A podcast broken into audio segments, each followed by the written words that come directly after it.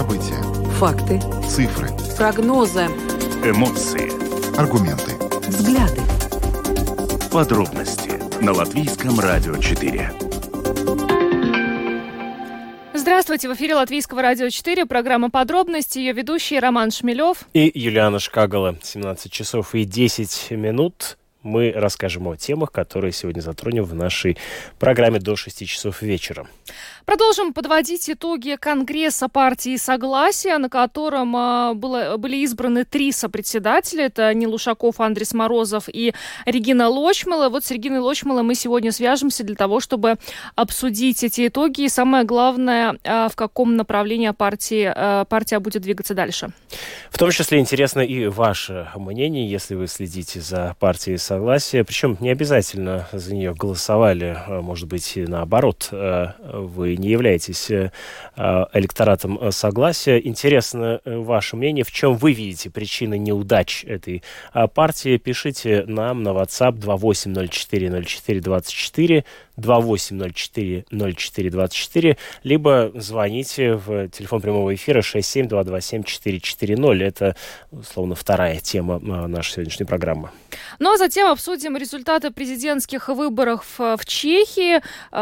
Новым президентом этой страны станет проевропейский либерал, отставной генерал Петр Павел, и тем самым бывший премьер-министр Чехии Андрей Бабиш признал поражение во втором туре президентских выборов. Вот сегодня более подробно мы тоже эту тему обсудим в программе. Мы продолжаем вас информировать э, о том, как э, будет организован э, экзамен на знание латышского языка для бывших граждан или не граждан Латвии, которые получили российское гражданство. Вот с 1 февраля начнется регистрация на этот экзамен. Он продлится до 24 марта, а сами тесты будут проводиться с 11 апреля по 31 июля в Риге, Даугавпилсе и Лепое. Ну и также поговорим о том, что Латвии грозит международный суд за отсутствие плана борьбы с инвазивными видами. Европейская комиссия собирается подать в суд на нашу страну. А, что это за инвазивные виды и как отсутствие плана борьбы с ними в Латвии влияет на а, в целом ситуацию в Европе, мы сегодня поговорим с экспертом ближе к завершению программы. Добавлю, что видеотрансляцию программы подробности смотрите на домашней странице Латвийского радио 4 lr4.lv, на платформе rus.lsm.lv, а также в социальной сети Facebook, на странице Латвийского радио 4 и на странице платформы Rus.LSM. Слушайте записи выпусков программы «Подробности» на крупнейших подкаст-платформах. Ну а далее обо всем по порядку. Самые важные темы дня. Подробности – Итак, в субботу состоялся э, Конгресс партии Согласия. Э, евродепутат э, Нил Ушаков, депутат Рижской думы Андрей Морозов и экс-депутат Сейма Регина Лочмыла избраны сопредседателями партии Согласия. Издание «Делфи» подводит э, итог этому Конгрессу. Военную агрессию России не надо стесняться называть абсолютным злом, заявил на Конгрессе Ушаков, подчеркнув, что Украина должна вернуть территории в границах 1991 года. В то же время он четко обозначил, что именно русскоязычные жители являются нашими избирателями. Русский язык не является ценностью только Кремля, а ценности согласия, опирающиеся на сближение латышей и э, русскоязычных, формирование единой политической нации, были и остаются неизменными уже 30 лет, подводит издание Delphi э, итоги Конгресса согласия, состоявшегося в субботу. Ну и, ну сейчас э, сопредседатель партии Согласия Регина Лочмала с нами на прямой связи. Добрый вечер. Добрый вечер. Могли бы вы нас и наших слушателей сейчас познакомить с э, курсом партии Согласия, который сейчас сформировался по результатам этого Конгресса? По результатам Конгресса одобрена следующая концепция будущего развития партии. Во-первых, мы остаемся социал-демократической партией, главная задача которой добиваться социальной справедливости в стране. И помимо некого политического контекста, о котором вы только что упомянули, главной задачей для нас остается защита людей в Латвии и э, та очень срочная задача, которая предстоит сделать уже в ближайший год, это решить вопрос, как защитить людей в условиях роста цен на абсолютно все, в тех условиях, когда люди не в состоянии оплатить космические счета за отопление, и в тех условиях, когда оппозиционные силы, на мой взгляд, а, и в первую очередь наши профсоюзы абсолютно вяло реагируют на очень многие неправильные решения правительства последнего времени. А простите, э, я хочу уточнить, как вы собираетесь это делать, учитывая, что партия Согласия больше не представлена в Сейме? Как я уже подчеркивала многим средствам массовой информации, несмотря на то, что наша партия не представлена в Сейме, а, мы остаемся в оппозиции, и мы остаемся в оппозиционном политическом спектре. Не забывайте о том, что а, в очень многих самоуправлениях представлены депутаты от согласия, и что наша партия по-прежнему представлена сотнями активных ее членов, которые хотят активно влиять на жизнь а, в Латвии. На съезде я говорила о том, что одна из ошибок согласия прошлого периода была не только в культе личности, но и в том, что мы отказались от активных форм политической борьбы, а именно сконцентрировались на каких-то парламентских э, формах э, подачи всевозможных заявлений, деклараций, иски в Конституционный суд. Это все, конечно, замечательно, но мы не смогли стать лидерами людей, а, которые недовольны действиями правительства. Мы не организовывали сами ни пикеты, ни митинги. Более того, мы не принимали участие в тех акциях протеста, которые организовывали другие оппозиционные силы. И а, в ближайшее время нам предстоит исправить эту ошибку и показать, способны мы или не способны вести за собой людей потому что пора от слов переходить к делу, и э, даже партия, которая получает государственное финансирование, но при этом ведет себя пассивно, считаясь оппозиционной силой, это путь э, в никуда. А какой... Это одна из задач, которая сейчас поставлена. Я перечислила, там было три пункта. Первое э, – защита русскоязычных жителей Латвии – Второе, а, защита людей социальная в условиях, как я уже сказала, гиперинфляции и начинающейся а, рецессии. И разработка последовательно выхода страны из а, вот этих двух зол. А какой вы видите свою сейчас роль э, в руководстве партии? Моя роль будет заключаться, э, первое, в... Э, это будут две главные функции. Первое партийное строительство. Необходимо закончить процесс перерегистрации, понять, сколько нас в партии вообще людей. И второе – это создание укрепления ячеек. Очень амбициозная цель в каждом из самоуправлений Латвии. А второе, естественно, это работа э, в обществе, то есть то, что я сказала, э, понять и помочь тем людям, которые по-прежнему являются нашими избирателями, нашими сторонниками, и не только, э, даже не будучи представленными всеми. Мы в данный момент очень активно работаем, помогаем, э, скажем, гражданам Российской Федерации, для которых вот эти 20 тысяч человек, для которых сейчас очень непростой период. Я сегодня утром встречалась с по меньшей мере 100, таки, 100 людьми, которые очень ждут нашей поддержки. Разработка исков в Конституционный суд по двум направлениям. Это повышение э, ГМИ гарантированного минимального уровня, иск, который был подан Андреем Клементьевым, и иски в связи с как раз вот с этими законами, касающимися э, ужесточения правил для получения постоянного вида на жительство. Этими исками занимается Елизавета Кривцова. Mm-hmm. А, и, так как я уже сказала, это возможные консультации с другими политическими силами, профсоюзами и общественными организациями на предмет организации массовых акций протеста в связи с тем, что будет у нас твориться по окончании зимнего отопительного сезона.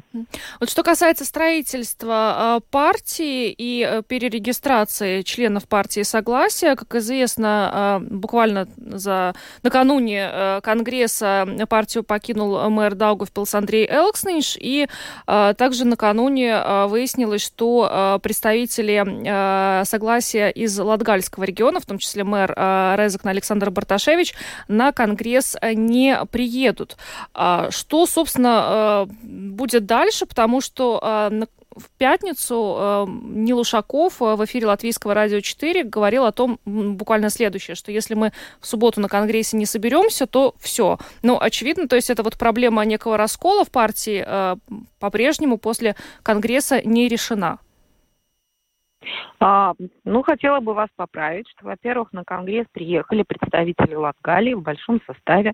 Там были представители Ауксдаугавас, Новац, а, были люди из а, Лудзе, были люди из а, нашей членов партии, из а, Резекна и других, из Илукс, э, из Ливаны. И вот в этом и состоит задача определиться, кто с нами остался, потому что, еще раз повторюсь, есть городская Даугавпилская организация, есть организация а, бывшего Даугавпилского района, Аугштаугова Сновец, да, а, есть а, и ушли только, только те, кто в Даугавпилсе. А уж Даугавпилс у нас остался. Резок на Резок на Сновец призыв бойкотировать съезд подписали три человека. Мы хотим понять, а, представляют ли они абсолютно всех людей, кто находится в этой организации. Это раз. А, второе то, что мы будем сотрудничать а, с той партией, которую создает Элкниш, на мой взгляд, даже не обсуждается, потому что, как я уже так, э, опять-таки говорила, идеологически я не вижу никаких разногласий а, ни с а, мэром Даугавпилса Элсниншем, ни с членами нашей Даугавпилской организации. Желание сконцентрироваться на проблемах Даугавпилса и Латгалии абсолютно похвально. Это э, очень верный и очень сильный стратегический шаг. До выборов а, в муниципальные, э, до муниципальных выборов, выборов самоуправления остались два с половиной года, и каждый максимально на каждом на своем месте сделать все возможное для того, чтобы, э, скажем так, не отдать э, тот же Даугавпилс с популистам. Для меня это очень важно, поэтому я первое сказала Андрею, да, делай это, и будем каждый работать, каждый со своей стороны. Еще раз повторю, для, для меня самое важное, что и согласия. И новая партия, которую создат Элсниш, мы остаемся в оппозиционном спектре, в оппозиции к нынешнему правительству. Это самое главное. И по большому счету то, чего хотят люди, чтобы к следующим выборам, любым, мы объединялись.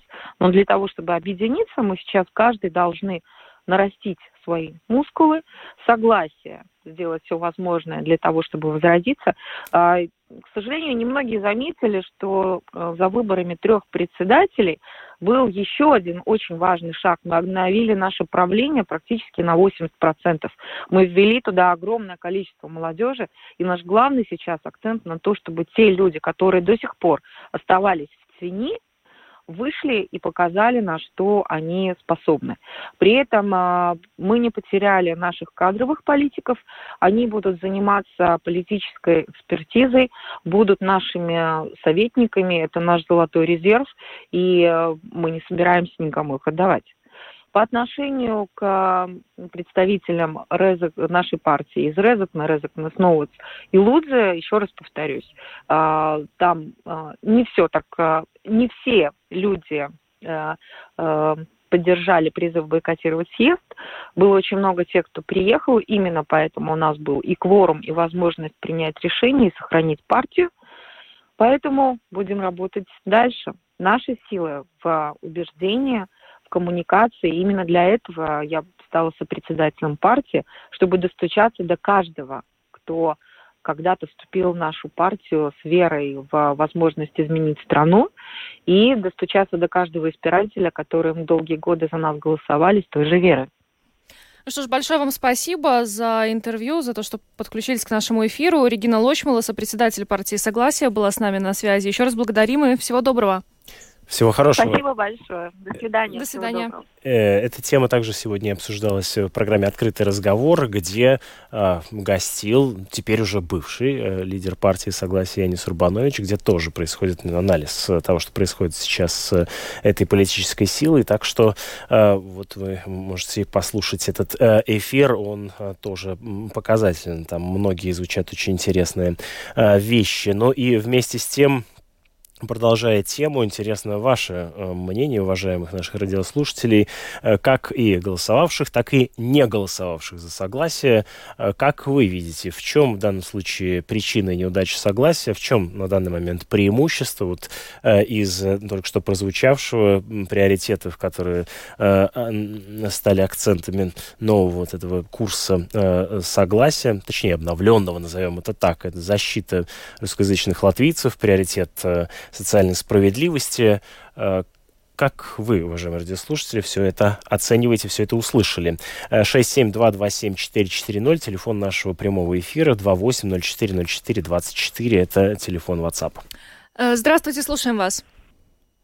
А знаете, как кто-то сказал хорошо, плечи обух не перешибешь. Они много говорят, но не всегда выполняют свои обещания, потому что, допустим, те же решения, если не принимаются большинство голосов, они, как обычно, всегда в меньшинстве. Поэтому ну, людям надоело это слушать, поэтому они решили поменять, проголосовать за другую партию, которая, может быть, удастся выполнить свои обещания. Вот и все. Угу, спасибо, спасибо. Понятна ваша позиция. Э, здравствуйте, слушаем вас. Добрый день. Добрый. Я всю жизнь голосую только за согласие. В этом году тоже голосовал за согласие. Но если в согласии не будет согласия, если они объединятся, не объединятся с другими партиями, если они не будут уважать нас, русскоязычных. Пример. Мне 70 лет, меня зовут по имени. Я, имя, у меня есть имя отчество. Если не будут уважать тех же пожилых, называть их по имени отчеству, русский человек, он должен быть с отчеством обществом, а не как баба Маня и так далее. Вот. Тогда никогда больше не будем ни голосовать за них, ничего не будет хорошего. Еще примем звонок. Здравствуйте, слушаем вас. Э, добрый день. Добрый. Я хочу сказать, что я как э, я всегда голосовал за согласие, кроме последних выборов. Что изменилось? Вот, и, э, и чисто позиция по памятникам, что они голову в песок засунули, Хотя, в принципе, это была основная партия, которая вот 9 мая ЛВ, и все, ветераны, там все делала. А когда вот эта русофобская захлестнула истерика, они просто испугались. Спасибо. Ну вот, кстати, послушайте э, открытый разговор, который сегодня прозвучал в полдень, там в том числе и про позицию согласия по памятникам тоже обсуждается, да, и высказывается Урбанович. Да? Есть у нас еще один комментарий, который я зачитаю. Э, пишут нам, что в какой-то момент люди обнаружили, что не так просто понять, за что выступает согласие. То есть, если условно понятно, за что выступает нацобъединение, э, примерно понятно, за что выступают прогрессивные новое единство, то а за что выступает согласие? Вроде как за русскоязычных, а в чем это выражается? Ну и э, в данном случае еще тут добавлю от себя, да, непонятно как, э, какими инструментами. В да, случае. за Европу, а в чем это выражается? Вроде как не против мигрантов. А как в этом можно убедиться? Mm-hmm. За права ЛГБТ. А где же поддержанные законопроекты инициативы? Ну, то есть... Э, ну, то есть да. все-таки некоторая размытость да, в э, да. позиции. Примем еще звон- звонок. Здравствуйте, слушаем вас. Добрый вечер. Добрый. Я считаю, что пора уже хватит э, считаться такими, как сказать, наивными детьми и верить в какую-то справедливость. Вот кто набрал большинство голосов, пусть та партия и грабит. Начиная с мэра, которому какого-то хрена зарплата Давайте в два... не будем выражаться в эфире общественного СМИ. Попрошу все-таки э, выбирать выражение. Спасибо всем, кто сегодня позвонил, высказал свое мнение по этому поводу и кто написал. Мы Двигаемся дальше, поговорим о выборах в Чехии. Да, мы переходим к обсуждению э, э, международно значимой повестки. Вот в Чехии на выборах президента победил отставной генерал Петр Павел. Э, его соперником во втором туре выборов был бывший премьер-министр Чехии Андрей Бабиш и известен своим ярким высказыванием о том, что в случае часа X, так называемого, чешские солдаты не отправятся на защиту стран Балтии. Ну вот, может быть, о Бабише в странах Балтии не так э, хорошо знали, но после этого высказывания однозначно о нем здесь начали говорить, что, собственно, еще больше усилило интерес к э, выборам президента в Чехии. Э, вместе с нами на прямой видеосвязи заведующий русской редакцией чешского радио Prague International Антон Каймаков. Добрый день. Слышите ли вы студию? Добрый день, слышим. Вот э, давайте несколько слов про Бабиша, раз мы про него э, начали. Считается, что это вокруг этого политика такой ореол про российского политика. Так ли это на самом деле? Ведь в, э, во времена Бабиша, когда он был премьер-министром, насколько я понимаю, в том числе отношения между Чехией и Россией не были очень безоблачными. Ну, не были, естественно, потому что все эти отношения были омрачены событиями. Например, то, что касается новичка, да, этого яда новичка, тогда же это все происходило. Потом э, взрывы в вербетицах военных складов, так какие там они могут быть облачные или безоблачные? Конечно же, плохие. Я немножко хочу сказать, что вот это выражение по поводу, что Чехия не пошлет своих солдат в случае нападения, он, на него настолько набросились потом, что он, конечно, это исправил свое заявление и сказал, что да, Естественно, мы выполняем все э, как бы обязательства перед НАТО, если что, то это бы было. Но профессиональная армия. На этом сейчас базируется и э, новый, новый избранный президент. Так что вот то, что касается Бабиша. Ну, последнее время, в последних дебатах он, э, так сказать, подчеркивал, что он за выполнение всех э, обязательств, но просил как бы не пугать э, чешское население войной, втягиванием в войну, чтобы не пугали женщин, детей. Вот это вот было. Э, Петр Павел, его описывают как э, проевропейского либерала, он отставной генерал. А как с его приходом поменяется ли какой-то вектор, если мы говорим о внешней политике Чехии? Какие здесь прогнозы у журналистов и экспертов? Ну, внешней политикой президент как таковой не занимается, это находится в руках э, правительства в Чехии. Президент, ну, так сказать, это функция презентации вне, за границей. Но по, мы, мы сейчас на самом деле не знаем. Я думаю, что вектор не изменится по одной простой причине, что э, во всех дебатах, которые происходили до э, избрания и немедленно после избрания Петр Павел подчеркивал, что основа – это членство в НАТО, активное членство в НАТО, активное э, членство в Европейском Союзе, так что предполагать, что что-то изменится в какую-то другую сторону невозможно. Это он подчеркивает. Он говорит, что он хочет разговаривать со всеми как президент, выслушать все стороны и искать э, компромиссы, что исходит, как бы, наверное, из его дипломатической как бы, функции Последние годы перед отставкой он работал начальником генерального штаба, потом он был э, главой военного комитета НАТО в Брюсселе. И это фактически дипломатическая функция. Вот из этого он исходит. Так что, но на самом деле, Петр Павел, это немножечко сейчас неизвестно. Пока мы исходим из обещаний, которые прозвучали во время предвыборной кампании и сразу после объявления результатов.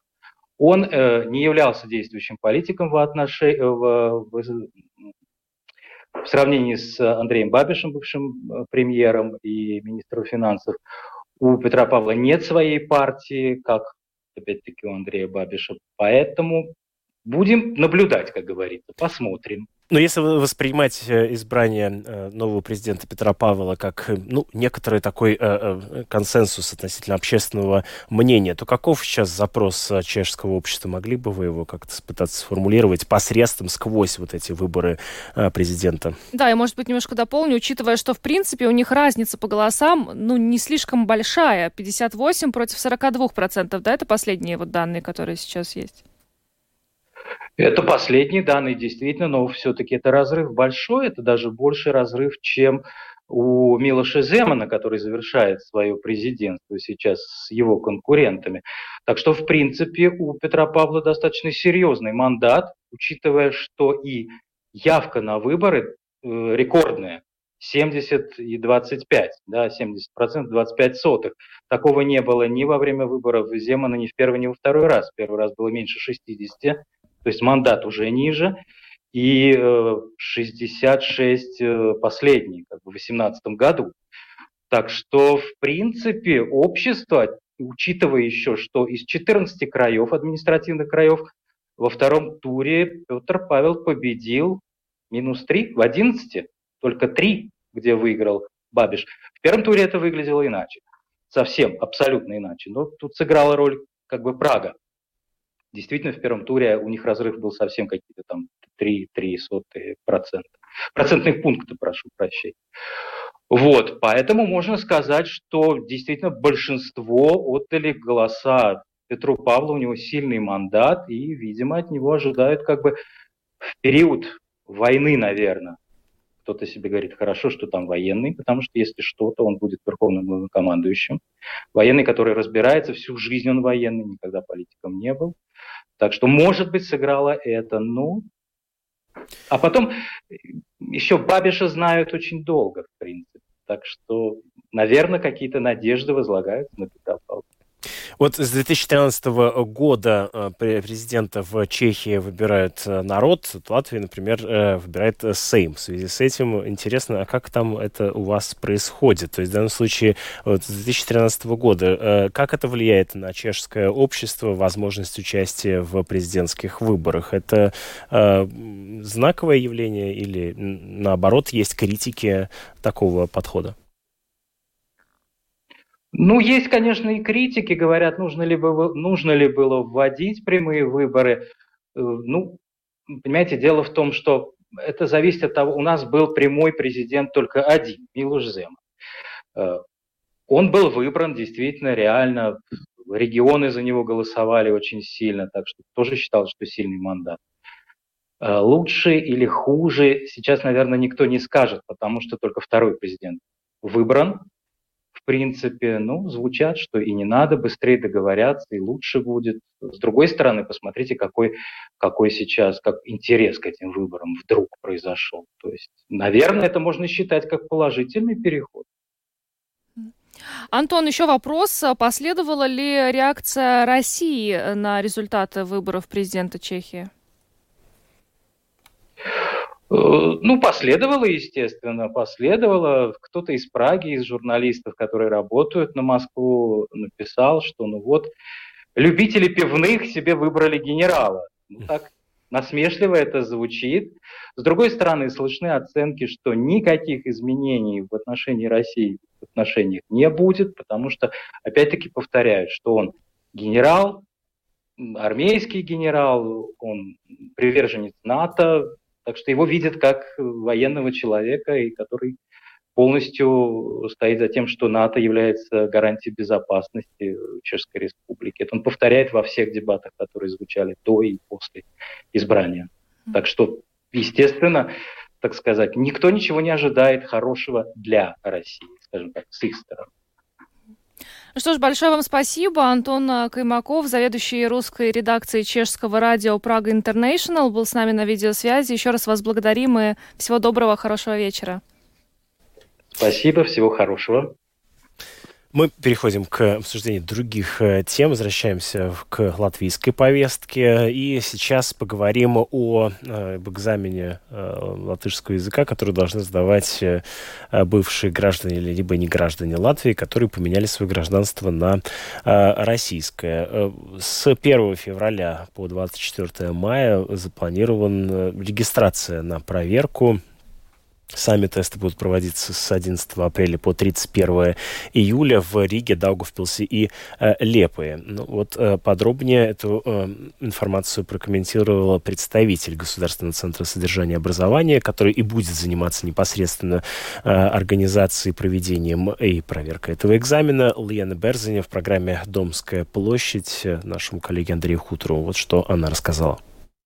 В соответствии с новыми правилами правительства у претендентов будет несколько способов записаться на экзамен, выбрав наиболее подходящий для себя. Так, претенденты могут отправить заявку по почте, зарегистрироваться в электронной среде. Третий вариант – зарегистрироваться непосредственно на месте. Но в этом случае мы убедительно просим желающих не делать это всем вместе в первый день приема заявлений. Еще раз напомню о возможности записаться по почте, чтобы не изматывать себя стоянием в длинной очереди. Где именно можно будет записаться на тест лично? Планируется, что регистрация будет происходить в Риге на улице Стругу 4. Подробную информацию об этом мы уже сегодня-завтра опубликуем на странице Центра в интернете, сразу после того, как будут опубликованы принятые правительством правила. Вы только что упомянули здание на улице Стругу, но это Рига, а как с очной записью в других городах Латвии? Очно только в Риге на улице Струбы 4 или, повторюсь, по почте. Если появится возможность принимать заявки в других городах, мы об этом сообщим. Но пока такой возможности нет. Говоря о сроках, каковы временные рамки записи на экзамен, до какого числа людям обязательно следует записаться? Да, запись граждан России будет происходить с 1 февраля до 24 марта. Сама же проверка знания латышского языка будет проводиться с 11 апреля по 31 июля. Если человек не сможет записаться на проверку в указанное время до середины марта, у него будет возможность сделать это позднее в режиме реальной очереди с учетом возможного времени. Но двух месяцев вполне достаточно, чтобы успеть это сделать. Рассказывает Алина Берзани. А2 так официально называется основной уровень владения латышским, который должны показать граждане России и Беларуси, претендующие на продление вида на жительство в Латвии. Уже сегодня на странице центра в интернете, только что буквально открыл и э, увидел такой конкретный пример разговора на экзамене. Как вас зовут, из какой вы страны, сколько лет живете в Латвии, где и кем работаете, чем добираетесь на работу и обратно, если у вас домашние животные и так далее. И здесь же во второй колонке в разбросанном порядке варианты ответов. С первого взгляда очень несложно, к тому же продолжает собеседница Домской площади до апреля, когда начнутся языковые проверки, еще есть время. Проверки будут происходить как в Риге, так в Лепе и Даугавпилсе. Обращу внимание, что, отправляя письмо с записью на экзамен, претенденту не следует указывать место и время экзамена. Оно будет установлено с учетом числа желающих и возможностей Центра содержания образования. Но человеку из Лепая не надо бояться, что ему придется ехать в Даугавпилс. Каждая заявка будет рассматриваться отдельно, чтобы проверка проходила по возможности ближе к месту жительства человека. Можно ли уже сейчас сказать, сколько граждан России смогут сдавать экзамен в течение одного дня? Тот экзамен. Учитывая общее количество претендентов, а это более 17 тысяч, планируется, что в день мы сможем принять около 300 персон. Если человек не справится с заданием, у него будет возможность пройти проверку повторно. Но здесь надо учитывать, что этот следующий раз наступит не быстрее, чем через месяц. Это и понятно, ведь претенденту необходимо время, чтобы улучшить свои знания латышского языка. Кстати, уже сегодня в интернете на странице Центра содержания образования опубликована подробная и разнообразная информация в поддержку претендентов.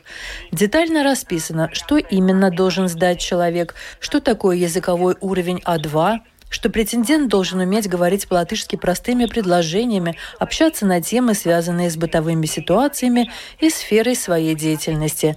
Все это можно прочитать в спокойной обстановке, потренироваться, Здесь доступны примеры некоторых заданий. Одним словом, подготовиться и не бежать в самый первый день, чтобы не переживать, что не получилось с первого раза. Лучше подготовиться и приходить с убеждением «Да, я знаю». Еще один вопрос о размере государственной пошлины и все ли должны ее платить. Поправки к правительственным правилам предусматривают, что за проверку нужно будет заплатить госпошлину в размере 52 евро. И ее платят лица, которые не являются гражданами и не гражданами Латвии, а также гражданами стран Европейского Союза. В то же самое время от уплаты госпошлины освобождены лица, соответствующие закону о поддержке жителей Украины, а также граждане третьих стран, которые имеют в Латвии статус малоимущей персоны. Те, кто имеет такую льготу, должны прийти на экзамен с соответствующим документом. Нужно будет предъявить и документ об освобождении от какой-то части экзамена, если его выдал врач. Отмечу, что 52 евро госпошлины придется заплатить и в том случае, если человек придет на повторную пересдачу. Ну да, вот это тоже такая важная информация прозвучала, что каждый следующий раз, то есть если вы с первого раза не сдали экзамен, со второго, с третьего, каждый раз вы должны будете уплатить эту госпошлину в размере 52 евро. Ну и, собственно, и первый раз тоже 52 да. евро. То есть все, э, экзамен там а, для его прохождения необходимо будет заплатить эту а, пошлину. Ну что ж, а мы двигаемся дальше. Поговорим о том, что Еврокомиссия грозит э, подать в суд на Латвию за отсутствие плана борьбы с инвазивными, с инвазивными видами. Ну, кстати, э, в суд э, Еврокомиссия приняла решение обратиться не только на Латвию, но еще там фигурируют Болгария, Ирландия, Греция, Италия и Польша. Да, вот эта задержка с созданием этого плана борьбы с инвазивными видами связана с тем, что об этом не удалось договориться всем вовлеченным сторонам, пояснил э, э латвийскому радио министр охраны среды и регионального развития Марис Принчукс. Э, под этим термином подразумеваются растения и животные, которые специально или случайно были завезены на территорию, э, где до того они обычно не обитали. Ну вот, э, например, э, классическая история с борщевиком. Да, вот, а борщевик тоже является одной из такого рода, одним из таких рода растений. С нами сейчас на связи Михаил Пупинш, доктор биологии, руководитель Даугавпилского зоопарка. Добрый вечер. Здравствуйте, добрый вечер. Ну, помогите нам, пожалуйста, разобраться, что это за инвазивные виды, э, которые вредят э, не только Латвии, но и в целом э, Европе. Да, это вопрос такой, скажем так, с неким там скрытым смыслом. На самом деле, на самом деле, мы как раз занимаемся инвазивными видами, вот не поверите, вот у меня звоните, прямо сейчас я являюсь также участником двух проектов, как раз по инвазивным видам, которые касаются. Это один проект под руководством вот нашего, ну, университета профессора Шкута. Эм, э, я являюсь участником проектов. Это тоже один из проектов, который борется с инвазивными видами, мешающими черепахам, поскольку я герпетолог. А второй, второй проект, один э, из видов, рассматривает как ну, влияющий на аквакультуру в Латвии – то есть вот слово инвазивное мне понятно, близко, и мы боремся с инвазивными видами достаточно много лет. Именно с двумя. Это ротан и красноухая черепаха. Это как раз виды из списка Европы. Что такое инвазивный вид? Ну, тут надо бы, конечно, надо бы обратиться к самой регуле европейской, но, с другой стороны, к опыту всех биологов. То есть инвазивный вид – это чужой вид, чужой, чужеземный, наверное, если регулу вот правильно переводить на русский, чужой вид, э, который вселился и который сильно воздействует на экосистемы, сильно воздействует на другие виды, что, кстати, ну, понятное дело, что такой трудный вопрос, сказать, насколько сильно, ну, или мешает э, хозяйству и влияет на человека. То а вот э, какие в данном случае имеется в виду? Ведь сюда и картофель можно отнести, нет? Э, к сожалению, как я уже и говорил, я могу говорить только о своих видах. Я являюсь герпетологом, да. Мне трудно, трудно говорить по другие виды, но я так об этом сразу же и сказал, то есть, например, ботанические или другие виды. Но э, те виды, которые человек разводит сам, которыми он управляет, да, который может воздействовать, которые не живут отдельно, дико в природе, да, э, они не являются инвазивными согласно этой регуле. То есть Картофель любой из видов может стать инвазивным на самом деле, да, поэтому списки, которые там есть у этой регулы, они непрерывно обновляются, пополняются несколькими видами, но любой из видов может стать инвазивным, если вдруг условия совпадут с этим. Поэтому мы, например, вот вместе с украинскими коллегами, с французами, э, под руководством Оксаны Некрасы, очень, очень хороший э, биолог и математик, Э, мы стараемся разработать модели, смоделировать. Вот что случится в Латвии через лет 50 климатически, да? Как это повлияет вот на те наши виды, на которых мы специализируемся. То есть вот некие виды могут, например, стать инвазивными, хотя до этого они не были. Ну, в принципе, это путь всех видов. То есть он сначала появляется здесь, он является интродуцированным, потом начинает здесь воспроизводиться, и через какое-то время он может стать инвазивным, когда уже на все влияет. Поэтому то, что у нас тут в Европе где-то штук 12, наверное, конечно, больше раза в два, наверное, видов чужих, да, это не означает, что вот вид, который не является инвазивным, через какое-то время не может им стать. А, а Но за... картофель, в общем, пока нет. Для нас пока нет. А зачем бороться с этими инвазивн... инвазивными видами? Это ведь все, ну, природа. Да, какова угроза? Да. да, ну, на самом деле, конечно, конечно, тут все зависит еще от точки зрения. То есть, кем вы считаете человека. А, в принципе, есть таких две, две таких диаметрально противоположных точки зрения. То есть, человек для вас скорее кто? на Земле, это бобр или инопланетянин? Вот я не знаю, как вы думаете, человек это бобр или инопланетянин? Очень бобр. хорошо. Мне кажется, что да, там, я бы хотел сочетать обе этих э, Я типажа. бы сказала, что бобр. Ну, ну да, да. Так, это, понятно. Девушка думает, что бобр. Ну да, они такие пушистые, милые, прикольные такие зверюшки.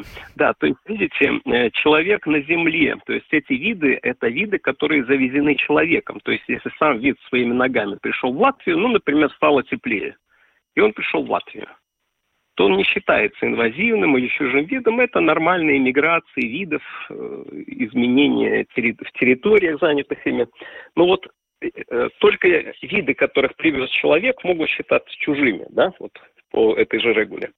Поэтому если мы человека, а в принципе это влияние человека на природу, то есть если мы считаем, что влияние, все зависит с точки зрения, влияние человека, оно такое чужое для природы, ненатуральное, то есть, если мы считаем, что человек не часть природы, а как бы он как-то вне ее, вот как инопланетянин на этой земле, то да, тогда с таким вредным влиянием надо бороться. Но вы имеете в виду вмешательство, да, в данном случае? Вот, да, да, да. А вот если есть точка зрения, что человек – это естественная часть природы, и как он развивается, вот так должно быть вообще, да, то есть он неотъемлемая часть природы, она воздействует на природу, например, так же, как бобр. Бобр тоже влияет на реку. Он строит свои плотины, и те виды, которые жили, например, в реке, когда плотины не было, не смогут жить, когда появляется плотина. Понимаете? Поэтому, если вы считаете человека инопланетянином, да, надо бороться с инвазивными видами. Если вы считаете, что вся его деятельность, вот все загрязнения, города, дороги, это все естественное нормальное развитие – эволюционное нормальное развитие природы, то тогда вот, да, он перевозит чужие виды. Угу. Но в мире, в мире и у биологов вообще все-таки все-таки превалирует точка зрения, что человеческое влияние вот этими видами, оно чуждо для природы, то есть оно не, неестественно. И поэтому нужно с ним бороться. Вот. Очень много есть, э, ну, как стратегий, так и технологий – так и возможности бороться с этими инвазивными видами. Они влияют на местную фауну, на местную флору, на местные виды, э, являются причиной того, что мы теряем местные виды достаточно много. Поэтому мы все немножко с ними боремся. Мы вот с нашим коллективом небольшим, нашим маленьким консорциумом, мы боремся с двумя видами, как я уже сказал. А как, это ротан как вы боретесь? и черепаха. А зачем Да-да. черепахи вообще, они такие хорошенькие? Вот зачем с ними бороться, я не понимаю. Да, можете рассказать? Э, плохо было вас слышно какими-то звуками, но судя по тому, что вы сказали слово черепахи, про черепах было, да? Да, зачем? Э, давайте мы уточним. Да. Ну, во-первых, э, как и зачем вы боретесь с черепахами, например? Окей, какие-то помехи были на линии, но я вас почти слышу. Правда, у вас голос, голос, может, у меня тоже становится таким, как у робота. Но я надеюсь, мы все с вами вот еще не роботы. Нет, у вас э, вполне э, голос э, обычный, мы слышим, все хорошо. Все, тогда нормально, отлично. с черепахами. Вообще черепашки такие миленькие животные. Я вообще всегда люблю черепах. Вот сейчас я с вами разговариваю. На самом деле повернул голову направо, а вон там в коробке у меня живут примерно 35 маленьких черепах растут, которые родились в этом году. Повернул голову налево, а там примерно 250 черепах. Угу. Вау, которые растут многие годы перед выпуском их в природу. Но это другой вид. Это европейская болотная черепаха, охраняемая в Латвии. Вот я прямо здесь на месте. Вот я их прямо вижу, не могу вам показать. Ну ладно, в следующий раз. То есть вот этот как раз уязвимый вид э, и есть для вот этих вселенцев черепах. Мы, кстати, в Латвии совместно с коллегами мы зарегистрировали уже 7 или 8 видов иноземных черепах, опубликовали. То есть Латвия родина черепах получается. Представляете, сколько много чужих? Mm-hmm. Вот э, красноухая черепаха является как раз этим видом вот из этого списка э, беспокойства, видов, которые беспокоят Европу. Это вот тот самый, который ну, требует, требует определенных, та самая регула, которая требует определенных действий.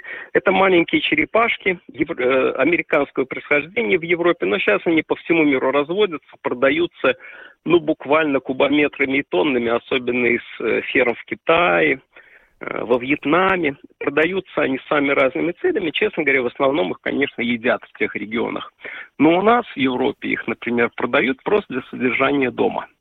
Они такие маленькие, классные, прикольные. Человек их покупает. Обычно его убеждают, что держать их дома очень легко и приятно. Ну, как хомячка. Но человек, покупая для ребенка, не знает, что эта черепаха будет жить, и, э, и вообще, когда его ребеночек уже вырастет, состарится и уйдет на пенсию. То есть он к этому не готов. И уже через пять лет эта черепаха в ладонь величиной, и человеку начинает не нравиться то, что она у него живет. Ему просто надоедает.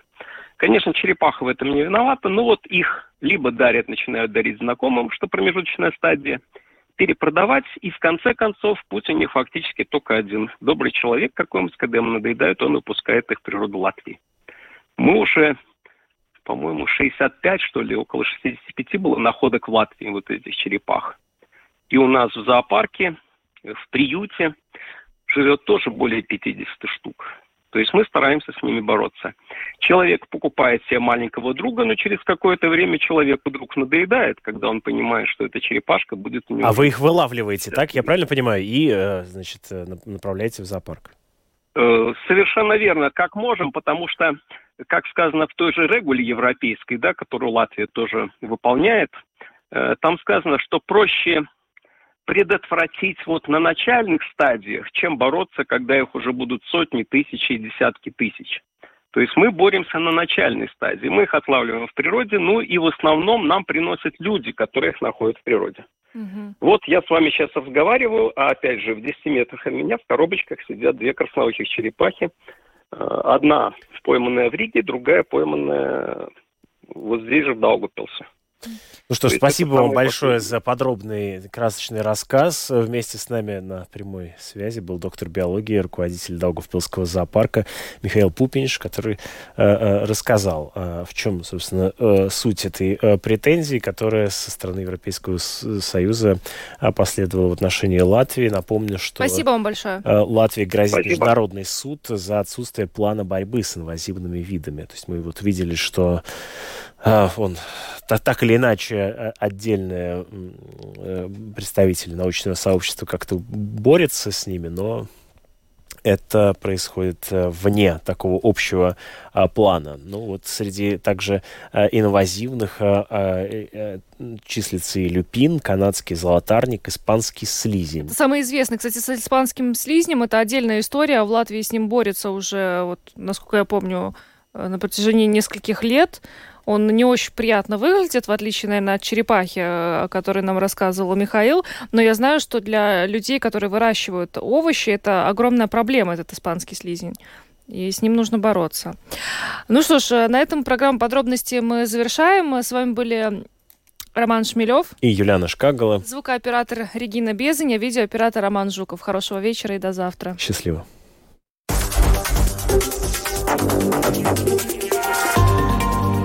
Латвийское радио 4. Подробности по будням.